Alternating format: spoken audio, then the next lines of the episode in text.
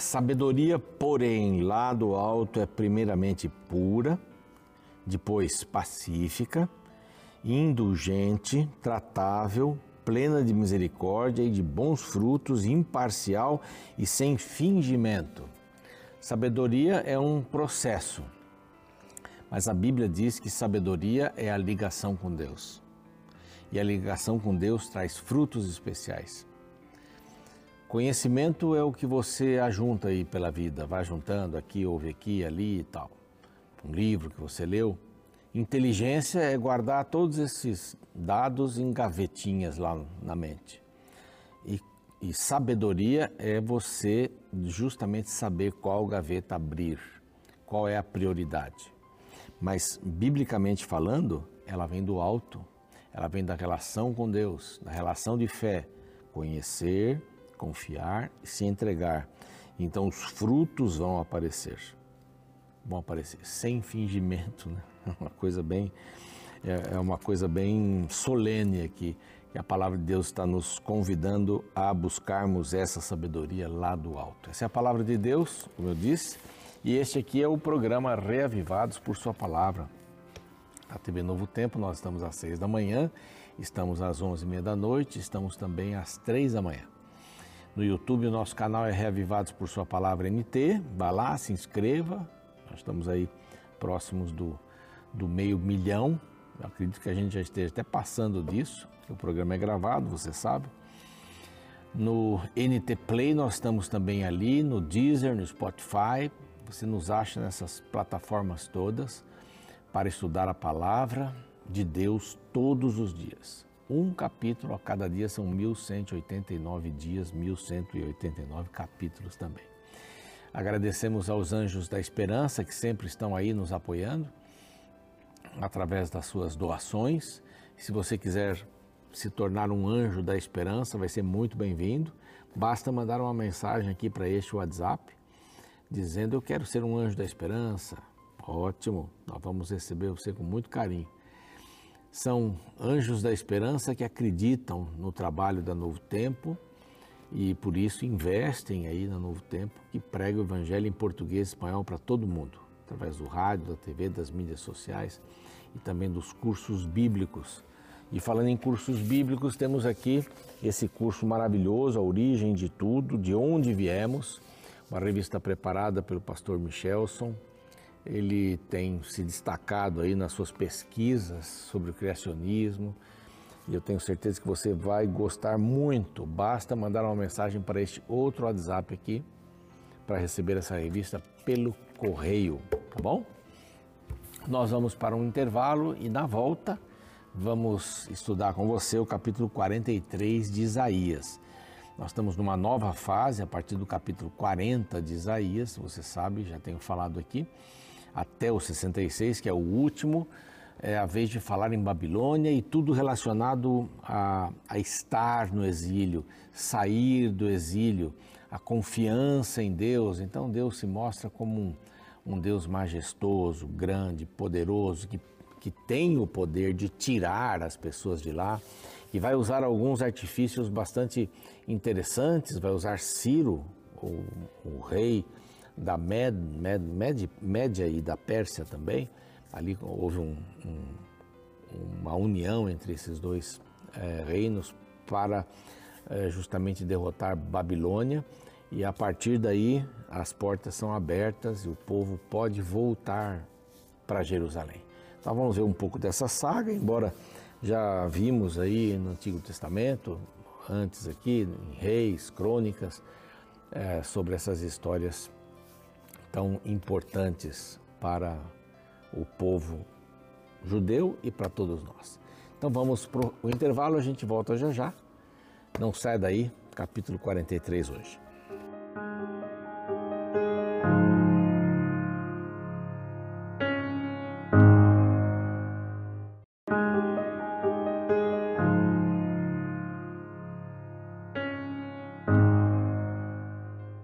Bem, estamos de volta com o programa Reavivados por Sua Palavra, capítulo 43 de Isaías hoje. É um prazer poder ter você aqui para a gente estudar esse, esse capítulo que vem nesta série, como disse no outro bloco, do 40 ao 66, que vai dar essa ênfase para a Babilônia. Não para a Babilônia, mas para o povo que está ali, palavras de incentivo, de ânimo, de esperança. Tudo isso vai acontecendo aqui e Deus sempre se mostrando é, complacente, buscando o seu povo. Aqui é uma mensagem: você não precisa temer, eu estou do seu lado. Existe um plano de redenção, um plano de salvação para vocês. Então fiquem tranquilos. Quando Deus fala, vai acontecer. Quando Deus fala, vai acontecer. Ah, mas algumas coisas da Bíblia não aconteceram, pastor. Tudo bem. São profecias, são profecias condicionais. Aqui mesmo, a gente vê várias delas vão aparecer aqui em Isaías, né? já apareceram, vão aparecer. Deus esperava que ele se convertesse, mas Deus não sabia que eles não iam se converter, sabia, mas ele trabalha como se eh, fosse tudo novo. Ele dá a esperança para nós e espera, espera que a gente possa chegar a uma decisão correta de segui-lo, de amá-lo, de estar com ele. Então, a ênfase aqui do 43 também é o relacionamento de Deus com o seu povo.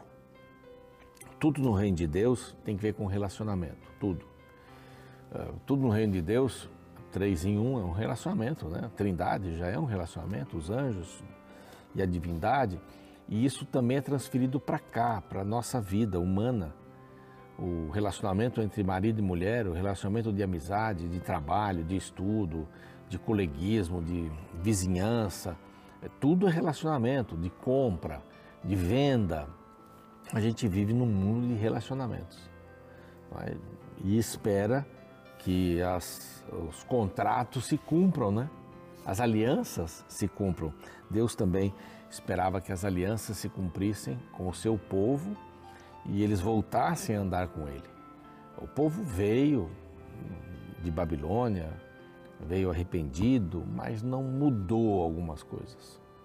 Eles não mudaram alguns comportamentos. Então aqui a gente volta, vamos só dar uma olhadinha aqui de novo, no capítulo 40 em diante, a gente encontra então o título Quão grande és tu? Deus é grande, ele pode fazer qualquer coisa pelo seu povo, pode livrá-lo das mãos uh, dos babilônicos, assim como ele os enviou para o exílio com os babilônicos. Aí nós já vimos em textos anteriores que eles extrapolaram, extrapolaram. Então Deus depois cuida de cada um desses povos que foram usados por ele de alguma forma, ou mundialmente, ou para com o seu povo, Israel ou Judá, mas que extrapolaram. Capítulo 40, então, começa essa saga até o 48. Se você estiver anotando aí, é muito bom. Quão grande és tu? E a primeira parte a gente encontra Deus é maior que as nossas circunstâncias. Deus é maior que as circunstâncias, é, aquelas que estão no passado, aquelas que estão no presente e aquelas que estão dentro de nós. Ele é maior que as circunstâncias. Então, ele é grandioso. Isso aí é o capítulo que mostra isso. Capítulo 41, relembrando, aqui, Deus é maior que os nossos medos. Então ele fala três vezes aqui: não temas, não temas. Ele mostra a sua grandiosidade. Ele diz que tem um homem que vem é, do Oriente e este daqui vai dar a vitória para o povo de, de Deus. Iria dar a vitória. Aqui a gente enxerga Ciro, Ciro, o servo de Deus. Depois a gente encontra que Israel é o servo de Deus. E aqui no 42, o Messias é o servo de Deus. Quando a gente vai para o 43, a gente volta para esse item aqui: Israel é servo de Deus. Ele volta de novo para falar sobre Israel. Então, só Deus resgata Israel. Não tem aí os deuses. E há uma chacota constante em relação aos deuses, né, que são objetos de madeira que o próprio marceneiro, lá, artífice, faz, coloca ali, depois ele adora e o resto da madeira ele queima. Quer dizer, qual é o valor daquele, daquele ídolo, não é? Então Deus aqui vai indicar algumas coisas. Por causa da sua graça, por causa do seu amor, ele protege, ele resgata, ele elege o seu povo, ele recolhe o seu povo também Né? Ele protege de novo o seu povo aqui, são essas as mensagens que vão ficando por aqui. Ele, ah, ele anuncia o novo, né? as novas possibilidades. E depois os outros itens vão acontecer do 44 para frente. Ele os enche com o seu Espírito Santo. Né? Aqui ele perdoa. Depois, antes de terminar o 44, é, ele se, se reencontra com o seu povo. Então, vamos lá. Vamos andar um pouquinho aqui. Ele protege o seu povo, os versos 1 a 3, depois 14 a 17, por causa da sua graça. A sua graça é que motiva essa aliança renovada. O povo via saindo, entrando, via saindo, entrando, via saindo, entrando, saindo, entrando. Deus disse assim, não, peraí, vamos renovar a aliança. E Deus fez isso várias vezes, várias vezes. Como é que ele protege? Mas agora sim, diz o Senhor que te criou. Bom, que já estabelece, Deus criou, Deus criou. Ó Jacó, e que te formou ó Israel. Não temas, é o quarto não temas aqui nessa série. Quarto, porque eu te remi, chamei-te pelo teu nome, tu és meu. Que é um verso mais bonito que esse. É uma palavra assim de ânimo, de incentivo para o povo de Israel. Israel é meu servo, de novo. Sírio é meu servo, Israel é meu servo, Messias é meu servo. Quer dizer, vocês têm um, um propósito. E para Israel, duas vezes isso aparece. Por causa da graça dele, ele diz: Não temas. Sabe por quê? Eu remi você. Eu te chamei pelo nome. Você é meu. Tu és meu, usando a segunda pessoa aqui. E o verso 2, que é muito lindo, eu gosto muito desse verso: Quando passares pelas águas, eu serei contigo. Quando pelos rios, eles não te submergirão. Quando passares pelo fogo, não te queimarás, nem a chama arderá em ti. Sabe por quê? Porque eu sou o Senhor teu Deus, o Santo de Israel, o teu Salvador. Dei o Egito por seu resgate, a Etiópia e Seba por ti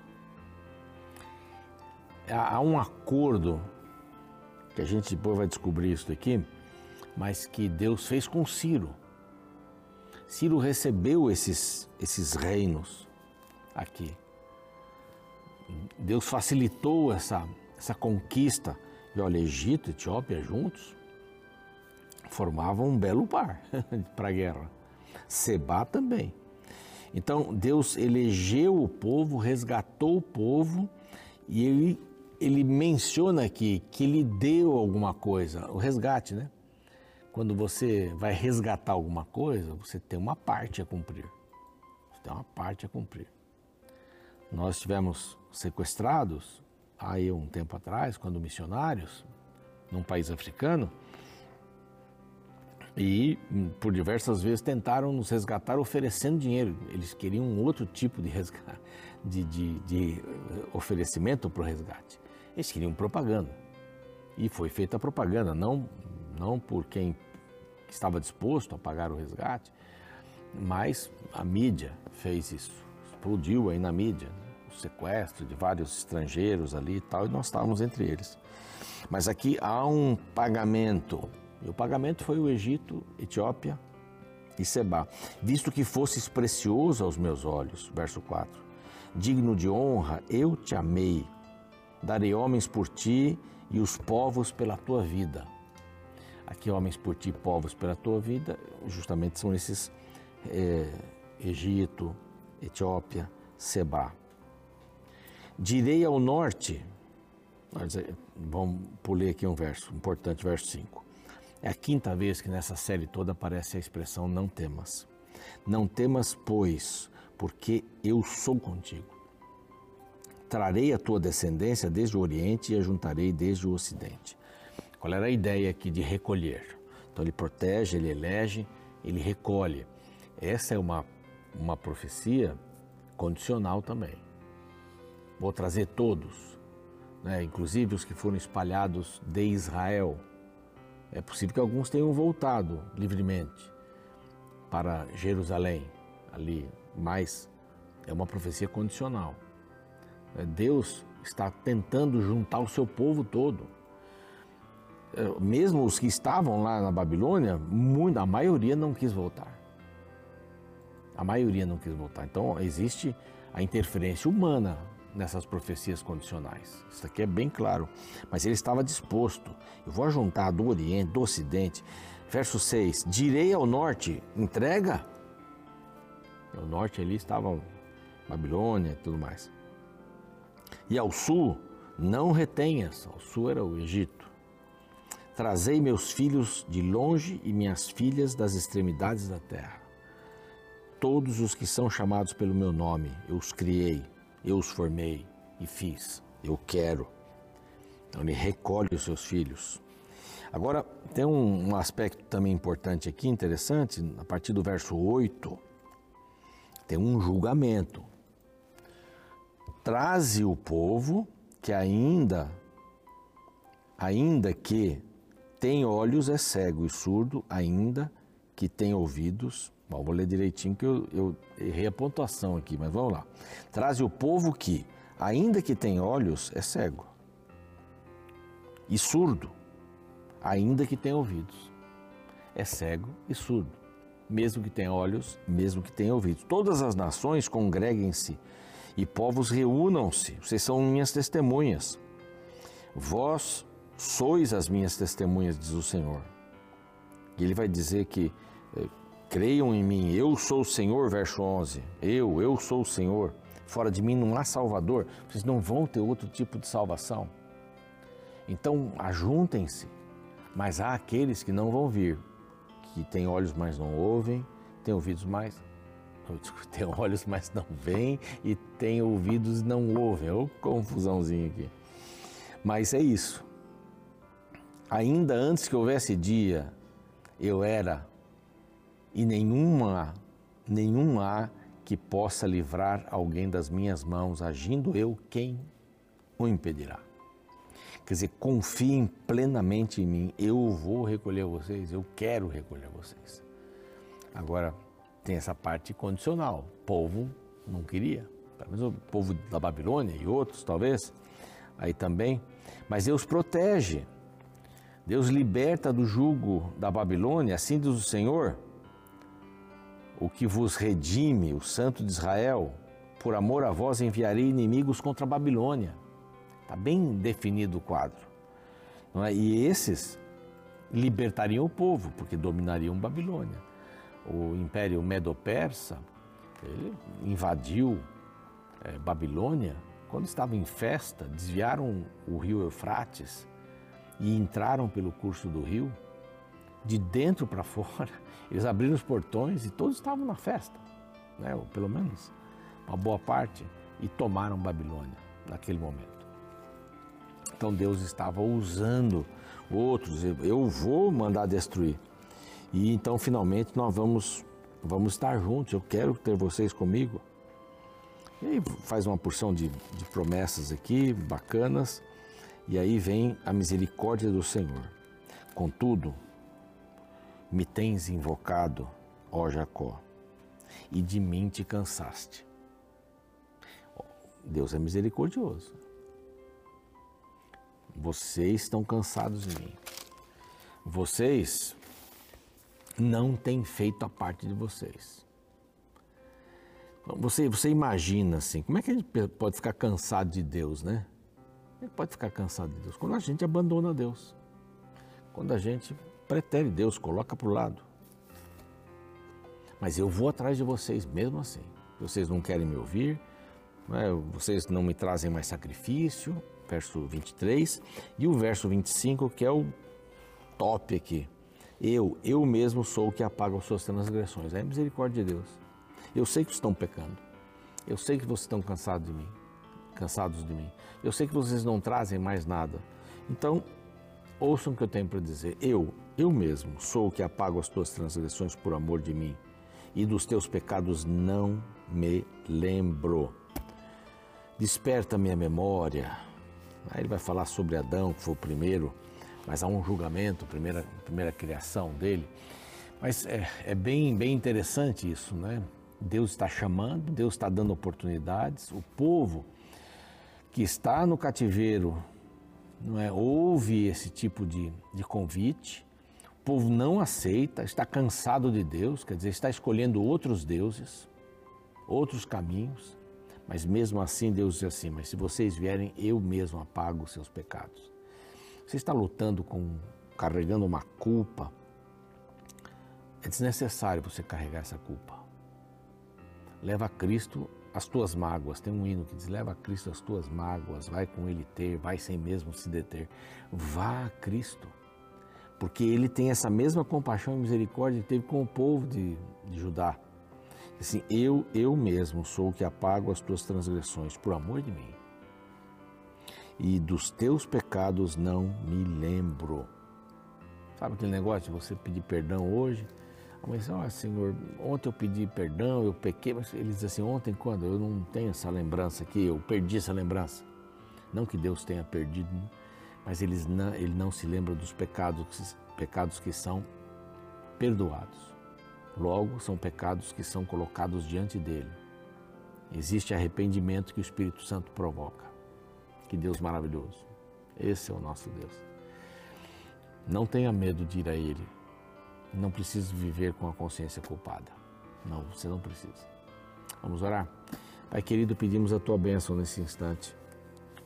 Precisamos entender isso, que apesar de todas as coisas que temos feito, o Senhor nos aceita, nos aceita e perdoa os nossos pecados. Nós não precisamos carregar o fardo sozinhos.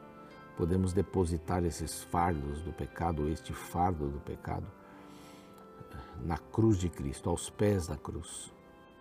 E o Senhor vai nos perdoar e vai esquecer do nosso pecado.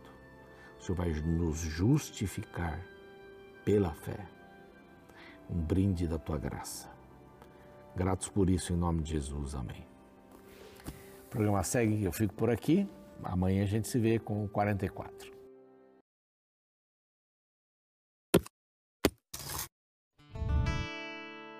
Um grande inventor que trouxe importantes contribuições para a humanidade foi o alemão Joseph von Fraunhofer. Ele desenvolveu excelentes vidros ópticos e lentes objetivas para telescópios e desenvolveu a teoria das linhas escuras de absorção conhecidas como espectro de Fraunhofer.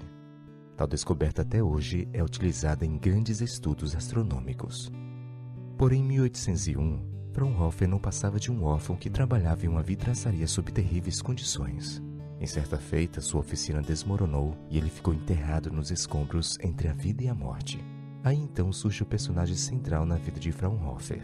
Uma operação de resgate liderada pelo príncipe Maximiliano I José de Baviera foi responsável por salvar o menino dos escombros. Além disso, o príncipe forneceu a ele livros e obrigou seu patrão a permitir que o jovem tivesse tempo para estudar. Quando conheci essa história, pensei: como o príncipe foi capaz de deixar seu palácio real para resgatar um órfão em um vilarejo tão simples?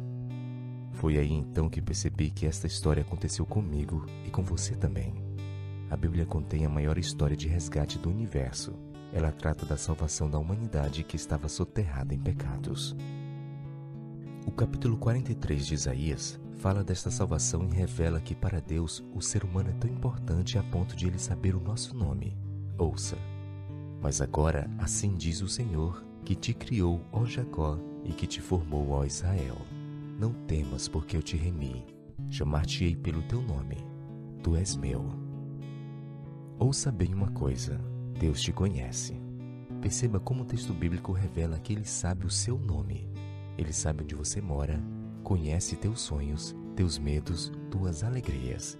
Ele conhece tua história, tua trajetória. Você não é apenas um órfão. Para ele você tem valor, a ponto de ser capaz de deixar o seu trono para vir te resgatar. Finalizo esta reflexão com o verso 2 do capítulo de hoje, o qual tem uma linda promessa. Quando passares pelas águas, eu serei contigo. Quando pelos rios, eles não te submergirão. Quando passares pelo fogo, não te queimarás, nem a chama arderá em ti.